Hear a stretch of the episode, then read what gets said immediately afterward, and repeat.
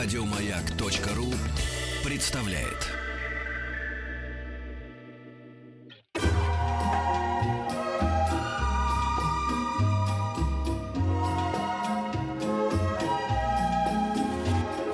Клиника Фадеева.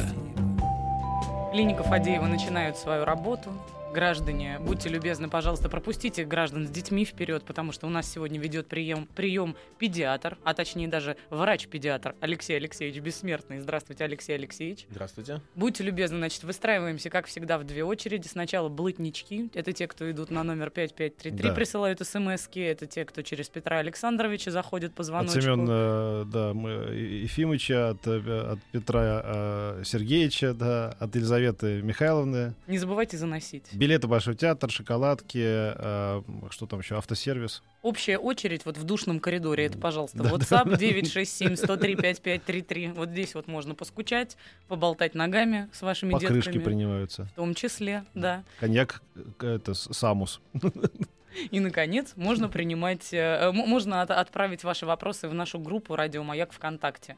Дети — это наше все. И очень важно, конечно же, с первых минут, можно сказать, беречь их здоровье. Поэтому о тех самых болезнях первого года жизни Алексей Алексеевич начал нам рассказывать еще до того, как мы зашли в эфир. Вот ты начни про свою, про свою дочку, а там сейчас при, прилетит нам, пока ты обязательно надо с себя начинать, ну, да? Нельзя у, про какую-нибудь подругу. У меня, и сын, у меня и сына нету. Давай, говори, что там у тебя болит. Ну, давайте начнем тогда с общечеловеческих, самого болезненного и вечного вопроса о прививках. Вот они как раз на первый год жизни выпадают. Ну что вы закатываете глаза, Алексей Алексеевич? Это вечная борьба, и мне кажется, что никогда не поздно еще раз повторить, почему они нужны, и как на самом деле редки бывают те случаи, когда они а, оказываются, ну, как бы правильно сказать, уколом с последствиями нехорошими. Хорошо. Ну, э, тогда действительно начнем о прививках, а ведь вакцинация это неотъемлемая часть современной жизни современных детей на первом году.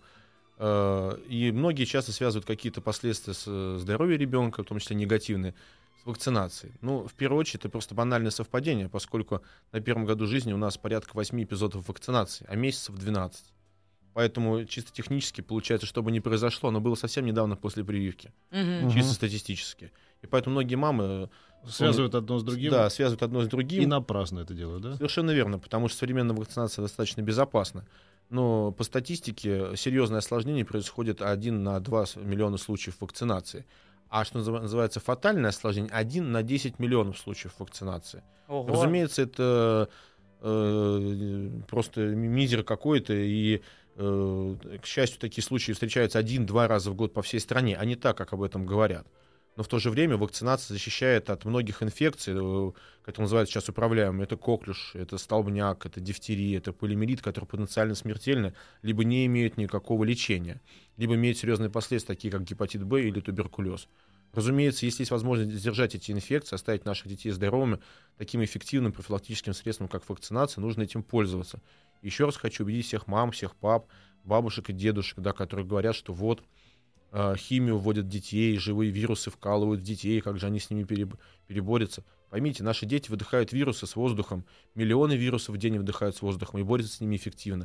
А мы какие-то единицы вирусных частиц э, даем им в вакцине, которая обезврежена, обезопасена. И это совершенно безвредно, но помогает защищать наших детей убедительно рекомендую, не слушайте всяких шарлатанов, подружек по лавочке, каких-то очень умных соседок. Как врач-иммунолог, как врач-педиатр хочу сказать, что вакцинация безопасна, эффективна и необходима современным детям.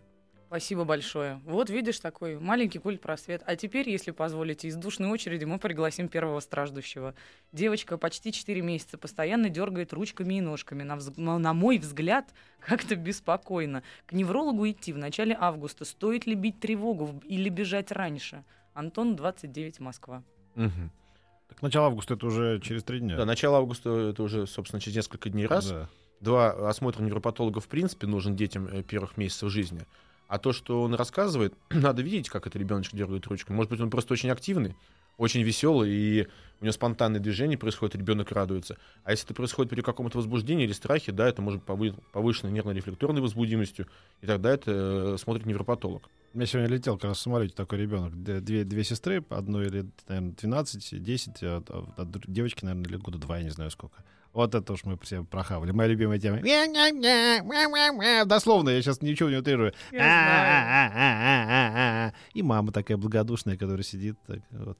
Она уже привыкла просто Она уже петь. А это она-то Да. да. мы не успели, вот, понимаешь, за час. Вам всего один час, потерпите, ничего Да, да, страшного. да, да. Вот еще спрашивают, ай, черт, потеряла. Ну, в общем, спрашивала девушка, э, насморк у младенца, если не ошибаюсь, три месяца.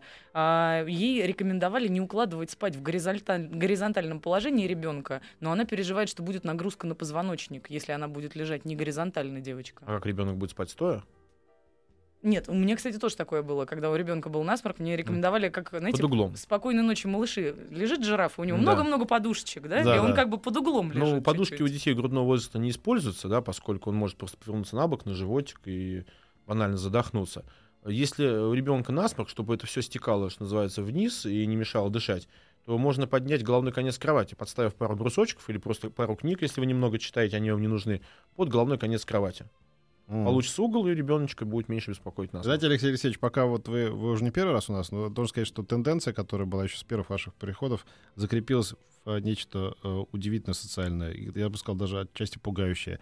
У нас теперь в этот час, э, который называется «Клиника Фадеева», что называется, приходят, да, ну, к, к микрофону, к радиоприемникам ребята не старше 30 лет. Или все жалуются на свои многочисленные болезни. И вот я сейчас вижу некоторое затишье в вопросах о детях, потому что у них еще нет детей. Мгм. То есть мы-то думали, что там будут сидеть пенсионеры, люди взрослые, да, жаловаться на какие-то болячки. У меня то все 50, 22 года, 25, 27, 22, 19, да. И сейчас они сидят и думают, так, про детей надо спрашивать, а детей-то у нас нету. Надо придумать. Позвони Нету у детей, нее, нет- кажется, был. Нету детей и нету здоровья, да? Да, да, да, да. Вот это так, да, на самом деле. Посмотри, что там у тебя. У меня, например, спрашивают Тревожно. во всех источниках разные данные. Когда ребенок должен удвоить вес? В четыре с половиной месяца или в полгода? Мы вот дочь уже докармливаем. Ну, то, что они докармливают, докармливают дочь, никак не связано с их весом, да, то есть э, докорм дается детям либо в 4 месяца, если это искусственное скармливание, либо в 6 месяцев, если это естественное скармливание, либо если просто банально не хватает молока. Да, к 6 месяцам ребенок удваивает свой вес, к году утраивает. Мгм. И еще спрашивают, эм, для чего пихать в детей все эти фармакологические гадости, если есть практически у каждого лекарства адекватная замена из из словаря трава мамы, скажем так. Ну, и Мгм. типа из э, натуральных ингредиентов, какая-нибудь гомеопатия и, и Мгм. же с ними. Как-то Ну да. прокомментируете Да, этот могу момент? прокомментировать. Во-первых, все то, что все то, что было траволечением, все, что было травами, и все то, что реально работало, давно уже выделено в отдельную формулу, стандартизировано и фармацевтическими компаниями продается, так как дигоксин, там, ножпа, да, это же тоже лекарства, полученные из трав. А во-вторых, э, когда вы даете ребенку таблетку, она стандартизирована и содержит определенное количество действующего вещества. А какое количество действующего вещества в подорожнике с нашего луга или с соседнего, мы не знаем. Поэтому можно просто банально передозировать. Мгм. И третье, траволечение отступает назад. Это бабкины методы. То есть они реально неэффективны, большей части не работают, основаны на народной медицине. А это медицине, медицина 200-летней давности. А сравните смертность сейчас и смертность 200-летней давности. Я совершенно не призываю отказ- отказываться от траволечения, но заменять ими лекарства категорически не стоит.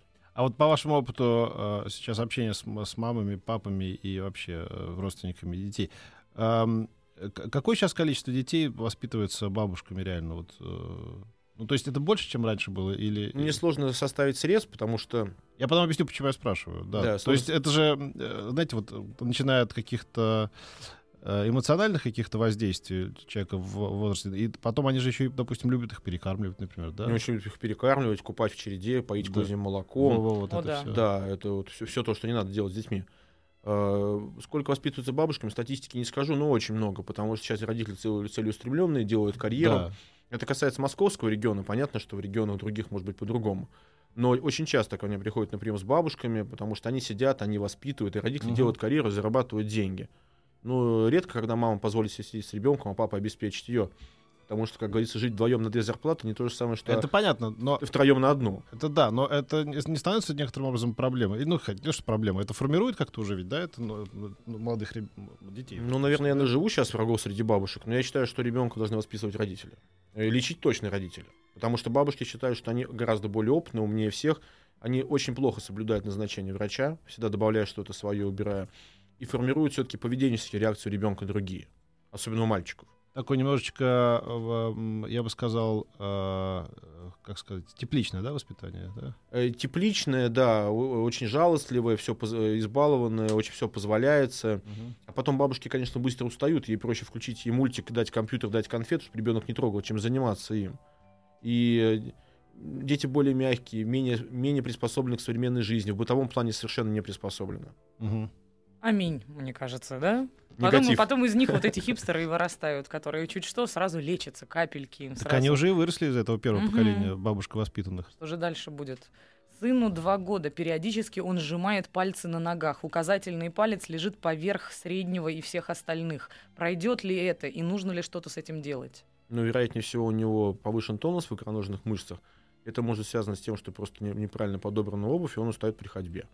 Вот. Я бы рекомендовал обратиться к ортопеду. Может быть, это просто его физиологическая особенность. Мгм. А лечить это никак не надо? Надо смотреть, потому что всегда, когда задают вопросы, я говорю, что я не Кашпировский, я по радио тяжело вылечить. Я просто даю советы, куда обратиться. По- Поверьте, это будет меньше из его проблем лет через 20. Что он скрещивает пальцы на- правой ноге. Когда у него будет Когда он начнет скрещиваться. Ипотека без отдачи, отсутствие работы, э, э, брошенная жена, значит, измена жены с тобой. И я еще скрещивал пальцы на правой ноге. Я чувствую, все, Да, все при- растет от в анкете при приеме на работу будет указывать. Да-да. Скрещивал пальцы до пяти лет. Подскажите, пожалуйста, чем лечить кашель у малышей, двойняшки, дочка и сын, 9 месяцев? Сиропы от кашля не воспринимают, выдают назад. Но Я бы рекомендовал, в принципе, для терапии кашля у детей использовать ингаляторы, так называемые небулайзеры. Это либо компрессорные, либо ультразвуковые. Плюсы в том, что, во-первых, ребенок не употребляет внутрь лекарства и не страдает желудочно-кишечный тракт, в том числе от сахара и других добавок, которые находятся в этих сиропах. Мгм. Во-вторых, на них чаще, э, на них реже возникает аллергия на ингаляции, потому что, опять же, мы их не употребляем. И плюс препараты для ингаляции попадают, собственно, в точку, куда надо, в орган мишень, сразу в бронхи и в легкие. А все сиропы от кашля, пока не метаболизируются через кровь, пока через печень проходят, проходят до двух суток, пока они попадут в точку воздействия.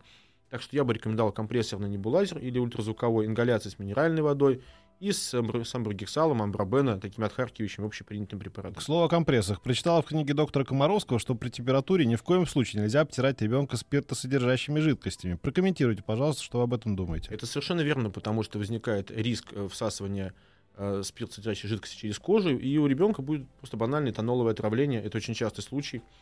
Через э, кожу всасывается этанол, ребенок становится просто пьяным, отравляется. Можно обтирать, и уксусом тоже, кстати, обтирать нельзя. Это все из бабушкиных советов, кстати. Можно обтирать, обтирать э, температуру комнатной воды. За счет того, что ребенка обтирают, усиляется теплообмен между телом и воздухом, и несколько обтираний с последующим высыханием помогают снять температуру ребенка.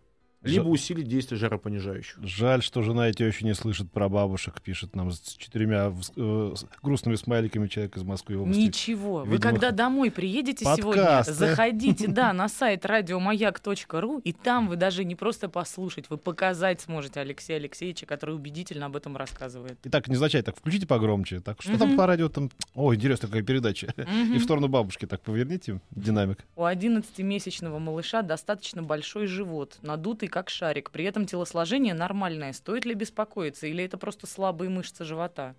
Но если ребенка ничего не беспокоит в плане кишечника, нет чередующихся запоров или поносов, нет дефицита массы тела, он хорошо набирает вес, нет явных признаков рахита, таких как потливость ладошек и стоп, выс- выступающие ребра, то это, наверное, норма, потому что до трех детей, у детей, до трех лет у детей животик надутый, как бы такой пузика, а потом он уже нормализуется, мышцы укрепляются. Ну, потом у некоторых снова все возвращается. Да. У младенца на третьей неделе появились мелкие прыщики, на вид красные с белой головкой, локализация на щеках и голове в волосистой части. Педиатр говорит, что ребенок цветет. Количество прыщей увеличивается, днем краснеют. Как лечить и надо ли? Мгм. Ну, такого термина ребенок цветет нет, это же не пруд. Вот. а прыщики красные с белой головкой бывают либо при аллергической реакции на то вскармливание, которое ребенок получает, как аллергодерматит, либо это пустулез новорожденных, это инфекционное заболевание, называемое стафилококком и стрептококком. Надо отличать, смотреть уже не визуально. И то, и другое требует обращения к врачу, и ни в коем случае не нужно ждать, когда ребенок отцветет. Это надо решать сейчас. Где в Москве лучше удалять аденоиды и гланды? Ребенку 4 года. Можно ли после операции поехать на море? Начну с конца. Да, действительно, после операции через 3-4 недели можно поехать отдыхать. Возможно, перелет и отдых. Где лучше удалять? Ну, в первую очередь нужно определиться, готовы ли удалять ребенку аденоиды под общим наркозом. Я не рекомендовал бы удаление аденоидов под наркозом местным, поскольку это очень травматично психологически, нету визуального контроля аденоидов, они удаляются вслепую. А, и плюс вообще все вмешательство на голове и шее, даже банальное зашивание губы, должно быть под наркозом, чтобы ребенок был обездвижен. Под наркозом делают аденотомию, это 9 детская городская больница, Морозовская больница, Русаковская больница. Достаточно большое количество частных клиник. И поверьте мне, что цена в частной клинике будет такая же, качество однозначно социально-бытовые условия выше, потому что под наркозное удаление аденоидов это огромная очередь на наркоз, и только платно в основном-то делают, по полису тяжело добиться. Сыну два года, и он много ест мяса. Я вот переживаю, не вредно ли это? Ну, мужчина должен быть есть мясо, в принципе. А, чтобы не было какого-то перекоса в питании, чтобы кишечник не страдал, не запускались процессы гниения, он должен потреблять много клетчатки, то есть много овощей. Тогда это будет компенсировать. Еще спрашивают, как выглядят крыловидные лопатки. Потому что нам вот в одном месте сказали, что они крыловидные, а потом в другом месте сказали, что они не крыловидные. Это огромное сообщение, я пытаюсь из него сделать квинтэссенцию. Угу. И теперь главный вопрос, нанимать ли нам массажиста, который должен ходить за 2000 рублей два раза в неделю, или все-таки обойдется? Ну, крыловидные лопатки массажем никак не изменишь, потому угу. что это уже анатомическая особенность. А как это выглядит? Э, Google в помощь, там есть фотография. И действительно. Я помню, у нас в детстве ходили такие были в, в, э, кабинеты лечебной физкультуры, и вот мы так заправили такие палки за, за плечи, mm. да, вот так вот, и как-то так вот за спину такие палочки. Да, это профилактика сколиоза. Да, сколиоза. Это тебе повезло еще. Мне вот, например, сразу в детстве сказали, что я сутулая, и я где-то до пятого класса носила такую резинку, как шлейка у собак, знаешь, есть, а. которая заставляет тебя держать спину прямо, и ты просто не можешь согнуться, не а. можешь сутулиться. Вот с тех пор, как я ее сняла, я сутулюсь всю жизнь теперь. Прям дорвалась, ну, ты не сутулишься, ладно, что тоже, не, не Не, я стараюсь изо всех сил. Добрый вечер. В три месяца у сына был иногда тремор нижней губы при сосании. Потом прошел. Сейчас ему полтора года, и он на смешанном вскармливании. Домашняя адаптированная еда плюс пюре и грудное молоко. Не так давно опять начал периодически проявлять тремор нижней губы. И почему он опять появился, и что с этим делать, и пройдет ли? Ну вот в три месяца это норма. То есть до четырех месяцев ребеночка может держать губа или подбородок. В полтора года почему это появилось? Возможно, ребенок чем-то перевозбужден, либо переигрывает, особенно в вечернее время поздно ложится спать, либо общая психоэмоциональная нагрузка достаточно высокая. Нервная система ребенка дает сбой в виде проявления повышенной возбудимости, как у нас озноб или просто гипервозбуждение. У детей это проявляется таким потрясыванием губы.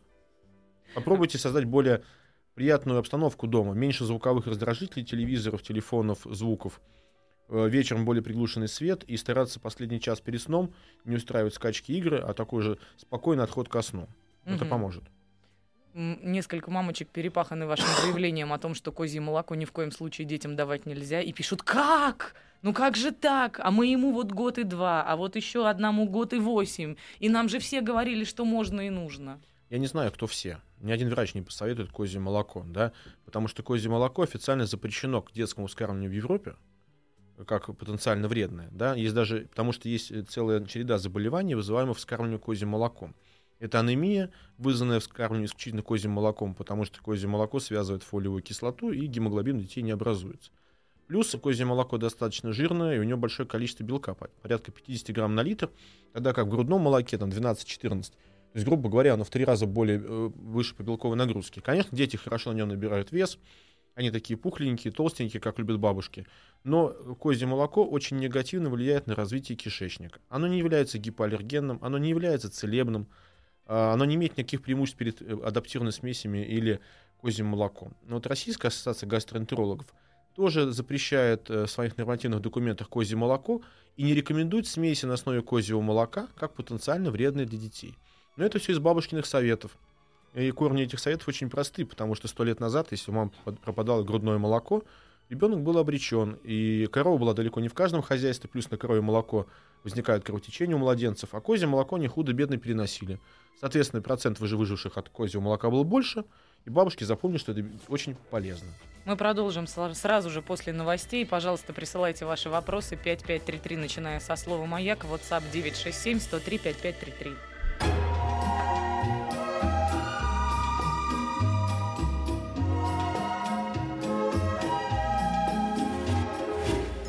Клиника Фадеева. Да, вот, пожалуйста, вам вопрос. Э, Мы говорим... А с- кто у нас? А куда нам вопросы присылать? А что, никто не знает, что ли? Отрабатывай, давай, чего ты? Нет, давай-ка это ты. Давай, 5, 5, Кто тут 3, у нас костелянша? 3, Ты, начиная да. со слова «маяк». Я на ресепшене, или как, А. в регистратуре сижу. Ага. 967 103 5533 это WhatsApp. Пожалуйста, Да. туда тоже можно направлять ваши вопросы. А в гостях у нас кто сегодня, Петр Александрович? Врач-педиатр Алексей Алексеевич Бессмертный. Почему я должен вот, э, заниматься не своей работой? Я директор клиники. Так, короче говоря, пришло сообщение. Помогите, пожалуйста, слушаем с мужем, ждем в сентябре э, значит, ребенка. Как купать младенца? Бабушки нас уже сейчас сводят с ума. Марганцовка и кипяченая вода. Я против. Ждем ответа очень-очень-очень, Вот пожалуйста. да. Да, но это все, опять же, к бабушкиным советам. Марганцовка раньше использовалась для обеззараживания воды. Э, К, счастью, сейчас вода обеззаражена, хлорирована, там, дезодорирована. Можно купать спокойно в обычной воде. Не надо кипятить целую ванну. Вы сойдете с ума через неделю. Как в 22 году, нет? Не надо? Да, не надо. Слушай, у меня были друзья, которые в бутылках вот этих огромных Да. воду заказывали и в этой воде ребенка Будьте спокойны. купали. Ребенок не должен расти в стерильных условиях. Если он не будет контактировать с минимальным количеством инфекций, у него не будет формироваться иммунитет. Ведь иммунитет формируется через контакт с инфекциями. Просто вы наливаете обычную воду. Конечно, предварительно хорошенько вымыв ванну. Ставите там комфортную для ребенка температуру 37,5-38,5 по э, термометру для ванной. Не добавляйте туда ни траву, ни череду, ни ромашку, ни марганцовку. Сейчас огромное количество моющих средств, пенок, лосьонов, которым вы можете мыть ребеночка один-два раза в неделю. Чаще не надо. А так, ежедневно ванна или душ. У ребенка в три месяца после гриппа появилась шишка на шее. Врачи говорили, что лимфоузел увеличен. Прошло уже 4,5 года, э, шишка чуть уменьшилась, но не рассосалась. Врачи говорят, пройдет. Что делать, как лечить? Так и есть, пройдет, потому что если лимфузел не увеличивается, э, он небольших размеров, то есть размером с фасолину, он никуда не исчезнет. Лимфузел, он как мозоль. Если он вырос, то удалить ее невозможно. Это же ткань, которая разрослась. Просто потом, в более старшем возрасте, его не будет видно, поскольку шея станет более мощной, и он скроется за окружающими тканями. А так у часто болеющих детей или после гриппа небольшое увеличение лимфоузлов шейной группы допустимо. Лечить это никак не надо. Вот у меня прям сразу два вопроса о еде. Отлучили 11-месячного малыша, вес 11 килограмм, от грудного вскармливания. Кормим безмолочными кашами и овощным пюре. Порции по 300 грамм. Раз в день пюре с мясом. Еле-еле выдерживает трехчасовой интервал. Скандалит, просит ням-ням. Может, он калорий недополучает. Или больше давать еды. Как не перекормить его и при этом насытить? Э, как не перекормить, при этом насытить. Э, У каждого ребенка свой обмен веществ. И, разумеется, кому-то не хватает таких порций. Если вы боитесь, что ребенок вас слишком сильно набирает, да, 11 килограмм до 11 месяцев это чуть больше нормы. Ребенка не стоит ограничить в еде, но старайтесь просто давать менее калорийную кашу, делать не на молоке, а на воде. Увеличить по сравнению с мясом э, больше овощей давать. Уменьшить количество того же самого творога. Мгм. Ребенку год и 7 месяцев ночью выпивает полтора-два литра компота. Что делать? Если не давать, э, плачет, истерит. Кричит, дай. На сахар анализ в норме. Еще раз, год и 7 месяцев, полтора литра. Полтора-два. Не хочешь? Это М. куда влезает-то? Вот. Мгм. Не могу сказать, что это очень хорошо, надо отучать, потому что огромное количество жидкости, ночная нагрузка совершенно не нужна. Ну, просто его избаловали, однозначно могу сказать. И кричит, ну, день покричит, два покричит, потом отвыкнет, по-другому вы не отучите. И вот в эту же тему, здравствуйте, а какова должна быть продолжительность грудного вскармливания? Когда ребенка отлучать от груди дочери 25 месяцев? Ну, давайте называть вещи своими именами. Ей год и один месяц. Хорошо, не И она 25 лет. требует грудь, особенно когда засыпает и просыпается ночью. Спасибо за ответ. Почему год и 25 месяцев? Ты знаешь, сколько? Это два года. Ой, это два года, господи. Два года и один Это- месяц. Да, простите, два года и один месяц. да. Два года и один месяц. Вы считаете, если вы будете в месяцах считать, это как-то более культурно звучит, что ли? Да. Ну, Всемирная организация здравоохранения считает, что до двух лет можно кормить грудью. Я, может быть, несколько удалюсь от этого мнения. Считаю, что до года грудное вскармливание однозначно полезно. После года молоко теряет свою не- непосредственную пищевую ценность и калорийность теряет. Это же практически там подкрашенная вода. Поэтому после года можно отменять. В два года и один месяц кормить ночью грудью никакого смысла нет. Это просто банальная привычка, ребенок себя успокаивает. Они часто просыпаются ночью, чтобы немножко подъесть молочка для успокоения. Эти ребята, которые писали а, по поводу значит, марганцовки, да, говорят, спасибо, мы с мужем дали друг другу верхние пять и громко сказали «ес». Хлопнули. Тогда давайте сейчас рассудим. Мне кажется, тут есть какой-то спор за этим коротким сообщением. Добрый вечер. Кто генетически отвечает за зрение, мама или папа? Я не могу ответить на этот вопрос. Оба ведь? Э, на самом деле сложно сказать, потому что как сложатся гены, это совершенно никто не скажет вам. Тогда вот другой вопрос. Ребенок в год не повторяет ни ладушки, ни сороку ворону, беспокойно спит ночью. Невролог прописал успокоительное. А что посоветуете вы? Сложно сказать. э, Ребенок, ведь мы не знаем, какие условия, в каких вырос ребенок, какие родители. Если родители сами себе беспокойны и дома все время бедлам, он и не будет спокойно спать. Если у него хорошая обстановка, он беспокойно спит, значит, нарушился стереотип засыпания. Ну, ребенка нужно-то э, консультировать у невролога. Что касается не повторяет ладушки, но это не показательно, может, он просто не хочет. Имеют право. В деревне появились в доме вши. Взрослых не кусают, кусают только детей. Что такое может быть? Откуда они взялись? В животных вроде бы нету. И как с этим можно побороться? Спрашивает Алексей, 29 лет. Ну, детей кусают они вкуснее, видимо, да, м, помоложе. Вши, конечно, берутся от идеальной чистоты, это однозначно. Наверное, надо как-то заняться санитарно-гигиеническими условиями. Ну не бензином же это делать, Ну правда? да, ну, если только сжигать, конечно. Очень, очень нужен совет. Скажите, как рожать? Самой или эпидура- э, эпидуральная анестезия? Со здоровьем все в порядке? Ну, конечно, я считаю, что эпидуральная анестезия облегчает жизнь э, будущей мамы, потому что это какой-то мазохизм отказываться от эпидуральной анестезии в угоду того, что это неестественно, испытывать эту ужасную боль. Это, например, то же самое сказать на столе, «А вы вырезайте мне аппендицит на живую и рвите мне на живую зубы. Да, это хороший способ, что сделать роды более комфортными. А чем меньше стресса у мамы во время родов, тем лучше в дальнейшем лактация, и просто банально ребенок будет лучше себя чувствовать. Плюс это очень сильно помогает, потому что ча- часто роженицы боятся тужиться из-за болевых схваток, они задерживают сами роды из страха. А анестезия их расслабляет. Я только однозначно за. Вот так вот. Помогите, у дочки уже целый год шелушатся ступни. Очень сильно. Врачи не могут поставить диагноз. Все мази не помогают. И это точно не грибок. Ну, это может быть э, дисгидроз кожи, но опять же, это к дерматологу, да. Есть целое многообразие заболеваний. э, Два года ребенку. Вот кожных заболеваний ладони и стоп. Мгм. Это дисгидроз, это различные булезы, да. Может быть, просто банально не подходит обувь, либо у ребенка слишком сильно потеют э, стопы. А может быть, дисгидроз это заболевание кожи, которое лечится специализированными мазями, но это только к дерматологу. Вот смотрите, дочь э, два года четыре месяца не хочет ходить на горшок. Может сидеть на горшке по одному часу, но терпит, пока мы не, не оденем памперс. Стоит ли паниковать? Я думаю, что не стоит, просто ребенок либо боится, либо вырос какой-то стереотип, что горшок ей не нравится. Если честно, я не видел ни одного школьника, который не ходит в туалет самостоятельно, да и ходит в трусы. Рано или поздно ребенок придет к тому, что на горшок или на унитаз это удобней. Я бы на вашем месте расслабился и перестал давить на дочь. Скорее всего, все произойдет само собой. Нашей дочери 6 месяцев постоянно слезится левый глаз. Особенно если она лежит. Подскажите, пожалуйста, опасно ли это и ну что нужно проверить? Если постоянно садится глаз у шестимесячного ребенка, скорее всего, это непроходимость носослезного канала врожденная. Там не открылся канал полностью, осталась перепонка.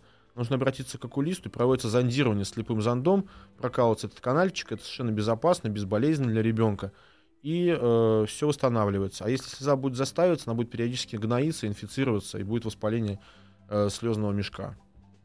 Есть ли какая-то альтернатива у, извините, сопли отсоса? Это, видимо, вот эта клизмочка для того, чтобы отсасывать, собственно, слизь из... Потому что ребенок его боится, а Мгм. ничего другого я придумать не могу. Пишет нам Влад. Мгм. Ну, во-первых, я бы сразу предостерег родителей от использования соплеотсосов, когда они силой своего вдоха вытягивают сопли из носа через трубочку, поскольку все стараются по максимуму вдуть в себя, совершенно не дозируя усилий, тем самым вызывая микронадрывы слизистой носа Ого. и тубатиты. За счет э, создания отрицательного давления в полости носа может возникнуть тубатит. То есть использовать э, до- э, соплеотсосы с дозированным усилием. Это спринцовки, либо подобные эм, устройства, где э, усилие строго дозировано. Если у вас не, если ребенок боится соплеотсоса, ну, значит, просто ждите, пока он все это вытечет. Активно орошайте ему солевыми растворами, э, аквамарисом, либо чем-то подобным нос в большом количестве. Просто насморк э, эти сопельки будут разжижаться и вытекать сами собой.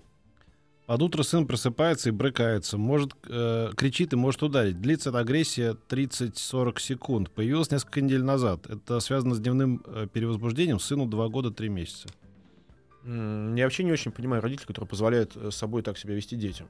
Да, значит, вы ему просто позволяете это, и он так понимает, что это можно делать дальше, ему это нравится. Вы, родители не должны быть строгими, должны быть непререкаемым авторитетом. Покажите своему сыну, что больше так делать нельзя уже. Вы, как мама, найдете выход. Здравствуйте, ребенку почти 8. Очень сильно потеет лицо и краснеет после игр во дворе. Когда ложится спать и засыпает, выступает холодный обильный пот. Опасно ли это и что нужно предпринять? Нет, это норма. Я думаю, что после игр во дворе у всех потеет и краснеет лицо. А что касается потливости в первые минуты и часы засыпания, это нормальная вегетативная реакция у детей и у взрослых она то- тоже есть, особенно при психоэмоциональном возбуждении. Делать с этим ничего не нужно. И вот моя любимая история развенчания мифов. Правда ли, что от э, подгузников у мальчиков может быть бесплодие? Первый год мы всегда его только в подгузниках выводили, теперь я чередую памперсы с бельем и боюсь. Что делать и как этого избежать? Нет, это не так. Бесплодие не развивается от ношения памперсов. Бесплодие может развиться, если температура яичек выше, чем э, ну, выше 39, да, если они в паховом канале находятся. Тогда может такое развиться. А от памперсов бесплодия не будет. В Израиле, например, памперсы носят до трех лет и снимают перед выходом в детский сад. Бесплодных там активно не наблюдается. Вот еще прекрасное сообщение пришло от Марины. Она пишет, о господи, и теперь, когда Алексей Алексеевич сказал, что нельзя лечиться никакими бабушкиными методами, я вдруг поняла, что не знаю, как лечить потницу. Как-то иначе, кроме как подорожником. для того, чтобы лечить потницу, ну, подорожник-то понятно, потница не поможет, да? Как лечить потницу? Во-первых, не допускать ее, то есть не перегревать ребенка. Лучше ребенок будет слегка переохлажден, чем перегрет. Это не так опасно. А вообще для лечения потницы давно придуманы цинк, содержащие пасты или раствор. Это болтушка с цинком циндол. Это цинковая паста 25% в аптеке 5 копеек стоит. Либо судокрем, который обладает противовоспалительным и подсушивающим действием. То есть цинк, содержащий мази и паста. Вот к вопросу о насморке и ребенке очаровательное сообщение пришло. Добрый вечер. Сыну 9 месяцев. Ам, сопли отсосом не пользуемся, супруга дует ему в рот, и сопли вылетают. Не Мгм. опасно ли это? Ну, не опасно, просто не очень эстетично. А по-моему, ужасно опасно выглядит, если честно. Я не совсем понимаю себе технологию, но это должно Но если быть сильно дунуть в рот, да, то просто действительно на сопельки выскочит из носа. ужас Ну, это какой-то средневековый способ. Ждем ребенка. У мужа грибок ногтей. До рождения не успеет вылечить. Как обезопасить ребенка? Ну, соответственно, стараться, чтобы ногти мужа не, спро- не соприкасались с ребенком, естественно. То есть это на, на ношение специального белья, продолжение лечения активное, да, и ну все. Вот, кстати, из этой же темы сейчас я... на- а, хотя я сейчас сама вам перефразирую. Был вопрос, э, почему просят всех членов семьи обязательно пройти санирование... п- Пройти про- осмотр у стоматолога на предмет кариеса. Да, ведь, почему? ведь никто же не будет плевать ребенку в рот, скорее всего. Но да? все равно, да, все-таки кариес во рту это а, открытый очаг инфекции. И, разумеется, дети первых месяцев жизни, иммунитет у них совершенно незрелый, нативный, и они очень усто- восприимчивы к бактериальным инфекциям, особенно стафилококковым. И вы можете быть источником, ваша слюна может быть источником этих инфекций. Понятно, что вы не будете плевать на ребенка, но все равно частички слюны остаются на руках, на одежде, попадают на ребенка. Поэтому на всякий пожарный. Да, лучше... спро- Но, но без морганцовки обойдемся Да. на этот Но, конечно, стоматолога стоит посетить хотя бы для собственного здоровья. Ну, для собственного, безусловно. Но, знаете, не каждого папу, который очень счастлив появлению своего отпрыска, возможно на это уговорить как показывает практика. И, конечно, огромное количество народу у нас стало спрашивать про питание, когда мы заикнулись об этом. И вот спрашивают, опасно ли, если ребенок любит кислое? И прямо просит кислые продукты, при том, что ребенку еще 11 месяцев. Мгм. Дети часто обращают внимание на кислые, на соленые огурцы, моченые яблоки, есть такое. Если это в небольшом количестве, это не опасно. Лучше не стараться закислять желудок большим количеством кисломолочных продуктов, кислых компотов. Тогда будет возрастать кислотность в желудке и может возникнуть гастрит. А так небольшое количество кислых твердых продуктов можно давать ребенку. Я напомню, у нас в гостях врач-педиатр Алексей Алексеевич Бессмертный. Мы принимаем ваши вопросы на номер 5533. Пожалуйста, начинайте смс со слова «Маяк». Работает WhatsApp 967-103-5533. Можно задать вопросы в нашей группе «Радио Маяк ВКонтакте». А мы вернемся после рекламы.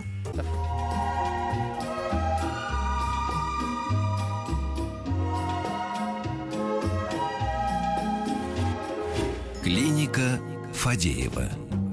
Клиника Фадеева продолжает свою работу. У нас ведет прием врач-педиатр Алексей Алексеевич Бессмертный. Давайте сразу к вопросам, наверное, да? Ребенку год, 8 зубов уже выросли. Как и чем их чистить? Ну, сначала покупается силиконовая щетка-насадка, одевается на пальчик. Э, Так проще ребенка приучить, ему не так страшно, когда это палец мамы. Мгм. И без пасты во время вечерней ванны э, чистятся мяг- мягкими движениями зубки. Потом, когда он адаптируется к этой силиконовой щетке, перестанет бояться, можно купить детскую щетку с ворсом. начинаете чистить, если все нормально, где-то годиков полтора можно начать чистить зубы с детской зубной пасты. Не бойтесь, что ребенок проглотит ее, на это, собственно, и рассчитано, что часть ее он съест. Но чистить зубки надо с годика каждый день. Приучайте детей к гигиене. Здравствуйте. У ребенка два года часто высыпает герпес на губе. За последний год около восьми раз. Стандартное лечение курсом ацикловира не помогает. Опасно ли это? Правда ли, что даже такой герпес может дать серьезные осложнения в будущем? Да, это не очень хорошо, это может дать осложнения. Рецидивы герпеса, в принципе, тяжело протекают. Если это один за одним герпес, то он дальше будет прогрессировать все больше. Что могу посоветовать? Обратиться к иммунологу и в таких случаях используются не стандартные короткие курсы ацикловира, а длительные постоянные до полугода ежедневный прием ацикловира. Добрый вечер. По-моему, у вас в студии скрипит кресло, слышно в приемнике. Татарстане аж слышно. Дорогой слушатель, мы раскроем вам тайну. В нашей студии скрипят все кресла, Да. абсолютно. То, что вы не слышите этого скрипа постоянно, Но это жизнь. является просто выдержкой ведущих. Это жизнь, не нужно избегать жизни. Это же жизнь, старина. Добрый день, а, Стас 35. Борюсь с женой за свежий воздух. Я открываю окна, она закрывает. Ребенок, когда спит, сильно потеет. Мать говорит, продует. Я говорю, потому и потеет, потому что жарко. Рассудите нас. Оптимальной температурой для ребенка является 19 градусов в квартире. Если у вас заперты все окна, дома тяжелый, душный, спертый воздух, ребенок будет чаще болеть. Если у вас открыто только окно и закрыта дверь, продуть его не может, потому что не будет сквозняка. Поэтому, скорее всего, ребенок потеет из-за того, что для него конкретно температура слишком высокая. Дома в квартире должен быть свежий, хороший, прохладный воздух. Вот оно как. Я тоже за это. Поддерживаю. С открытой форточкой всегда приятнее спать. Дог- Добрый вечер. Младшему сыну 10. После того, как ударить... М, прошу прощения. Извините, пожалуйста, очень сбивчивая смс -ка. Перепишите ее еще раз. Про десятилетнего мальчика. Вы, я думаю, себя узнали. Как вы относитесь к супам на косточке и обжарке, котлетам, жареным на сковородке в масле и обильному сладкому шоколаду? Меня мать никто не слушает. Ребенка страшно отдавать бабушкам даже на полдня. Дочке три года. Такое питание э, одобряют все вокруг и считают нормальным уже с года. Я не знаю, кто это одобряет, потому что супы, на косточке, они вызывают изжогу у детей. Вот, ну а понятно, что жареный жирный шоколад три года совершенно для желудка не- не- недопустим. Бабушки просто любят баловать все самое вкусненькое. Но не надо забывать, что есть диета, да, и у детей есть своя диета. Так же, как у бабушки скоро будет своя диета, если она будет есть жареное и жирное. Мгм. Поэтому не надо ребенка губить сразу и губить ему желудочно-кишечный тракт. Стол номер пять оптимальное скармливание для детей. Стол номер пять, так и гуглите. Ребенку 6 лет, по ночам хрюкает носом, дышит через рот. Насморка нету. С чем это может быть связано? Ну, два варианта. Либо это аллергический ринит, либо это аденоидная вегетация разросли- разрослись и закрывают ему носовой проход. Мгм. Вот, человек пояснил. Значит, еще раз. Ребенку 10 месяцев. Если он случайно ударится, упадет или, в общем, как-то себя повредит, плачет и э, закатывается, аж синеет. Спасаемся опрыскиванием холодной водой. Но, может быть, есть какие-то другие меры? Да нет, ну, как бы дети бывают еще склонны к истерикам. Разумеется, люди, когда плачут, закатываются не только 10-месячные, в 30 лет такое бывает. Поменьше обращайте внимание, скорее всего, надоест закатываться. Так, прошу прощения. А, ребенку 7 месяцев, очень сильно потеют ножки. Когда спит при этом, абсолютно сухие. Повод ли это для беспокойства? Если только ножки, нет. Э, Не признак рахита, если только ножки. Думаю, не стоит беспокоиться. Тоже это еще несовершенство вегетативной нервной системы. Потовые железы еще несовершенно работают. Такое может быть, я бы не стал беспокоиться на месте родителей. Вот еще повторный вопрос. Подскажите, еще у ребенка за все время не было нормального стула. Ему сейчас 9 месяцев. Большую часть жидкий. Ест все хорошо. Прирост в весе есть. Газов нету. Рацион разный. Каша, молоко, пюре, кисломолочка. Аллергии нет. Он не капризничает. Что посоветуете? Ну, жид- э, жидкий очень растяжимое понятие, да. В принципе, если ребенка ничего не беспокоит, он набирает вес и все то, что вы описали, то делать ничего не нужно. Но при условии, что стул не оформленный, жидковатый. А если это, извините меня, вода, то, конечно, это нарушение всасывания, нужно обратиться к врачу. Ребенку год и 10 месяцев. Трещина прямой кишки от молока. Перешли на кефир и выпивает много. За ночь может выпить 1 литр кефира. Не знаю, как отучить ребенка столько пить и нормально ли это. Это ненормально. Такое большое количество молочных продуктов ночью, и вообще жидкости, это плохо. Соответственно, у вас, видимо, не доедает днем, капризничает, и поэтому добивает, добирает свои калории ночью. Как отучить? Могу точно сказать, что, в принципе, все педиатры и наши зарубежные психологи рекомендуют быть настойчивыми, не идти на поводу. Если ребенок закатывает истерику, требует ночью кефир, перетерпите одну-две ночи, он отвыкнет. И вот, мне кажется, похожая ситуация. Здравствуйте, сыну 5 лет, просыпается ночью с криками и слезами, кричит, как будто не в себе, чего-то боится. Через 10 минут успокаивается, а об эпизоде страха уже не вспоминает.